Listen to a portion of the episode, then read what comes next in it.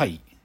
ではその安倍貞事件で事件が起きてで刑務所まで行ってで刑務所から出てきた後じゃあ安倍貞さんはでもまだ30代ですよ。じゃあどう暮らしたかっつうとね事件のまあその刑務所から出てきた後ね偽名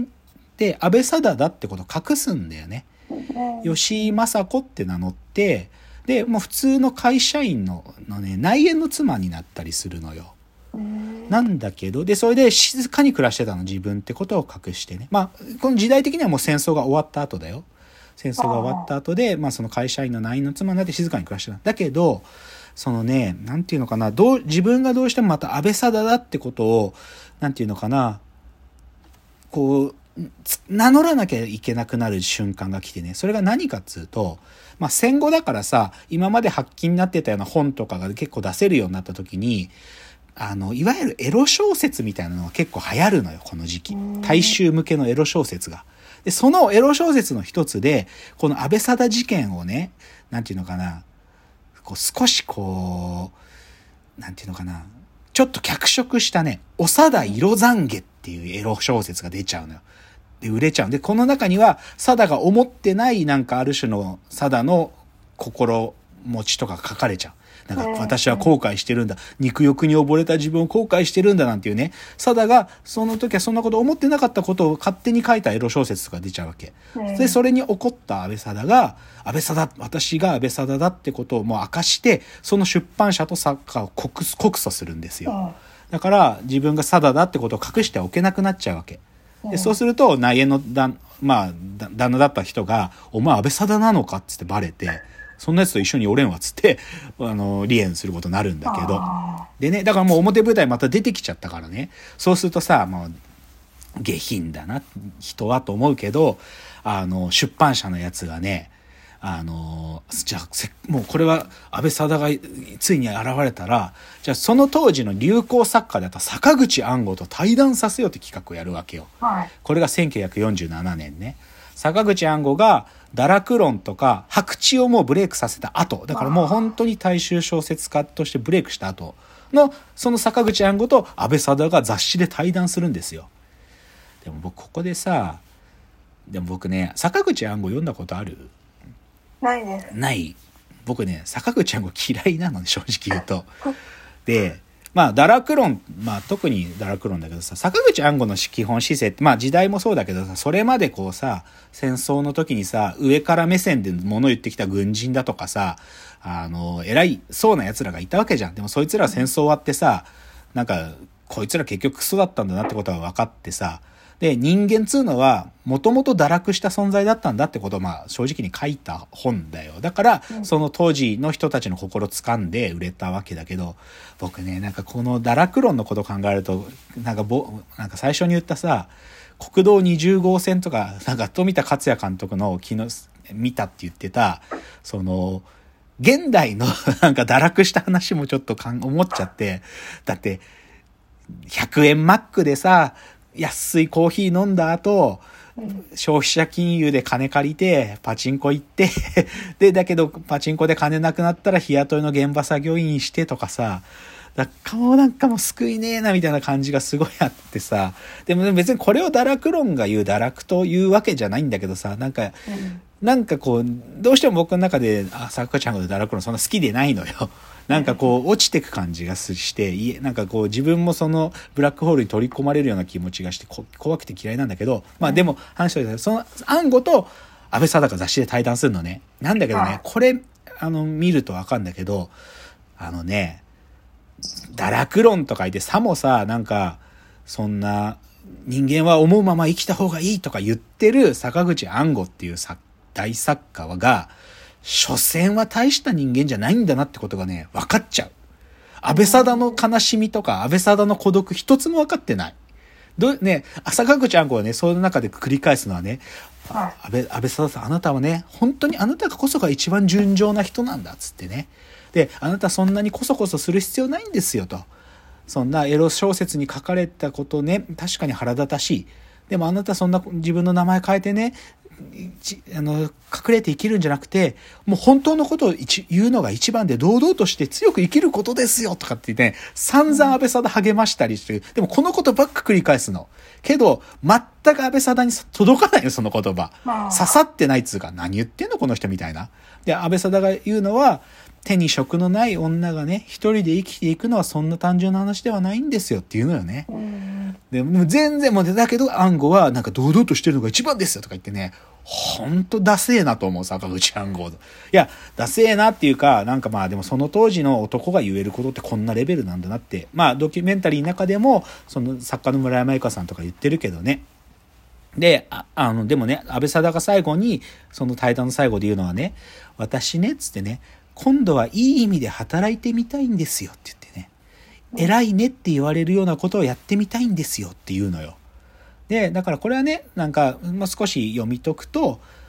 男性と寝ることだけじゃなくて、それじゃないことで褒められてみたいっていう安倍貞の率直な気持ちがそこで語られるんだけど、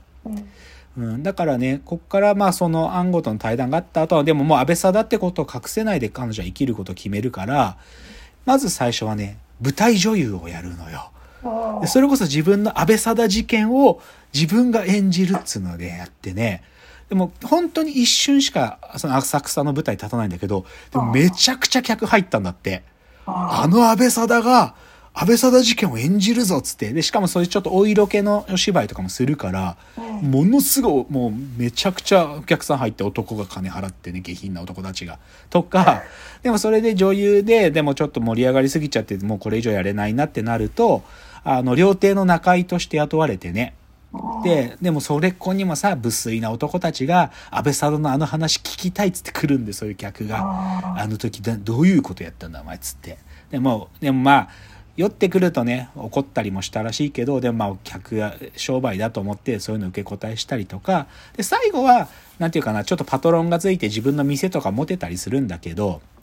でね僕このドキュメンタリー見て一番驚いたのが晩年の安倍貞が映画に出てるんですよ映像に残ってんの。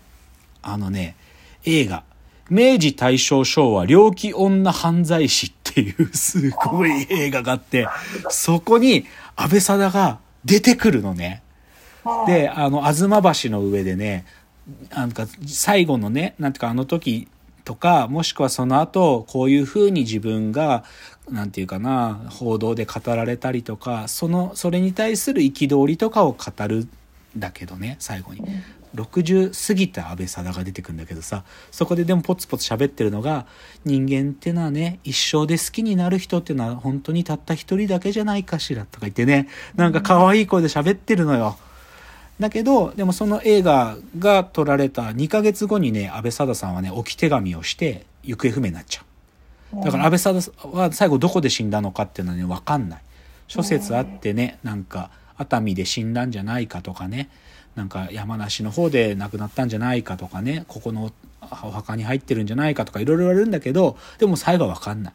でも晩年の安倍貞が映像で出てるっつうのは結構ね見ててほわって思いますよ。あこういう人だったんだって。これね YouTube で見れる。安倍貞のさ晩年のその映画のシーンだけ。あの綺麗な人ですよやっぱり。うん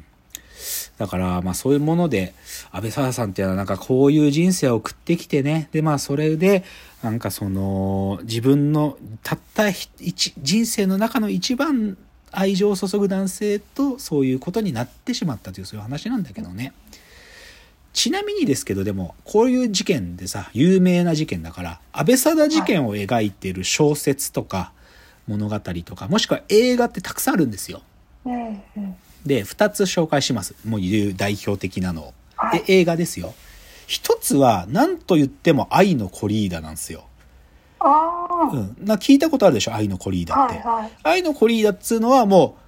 あの大島渚が安倍貞事件を描いてるんですね。でも、愛のコリーダの最大のやばいところは、性描写があまりにきついんですよ。もうね、やってんの。もう普通にやっちゃってんのよ。だから、これは芸術なのかっていう論争がさしばらくあって、日本ではずっと発禁だったんだよね。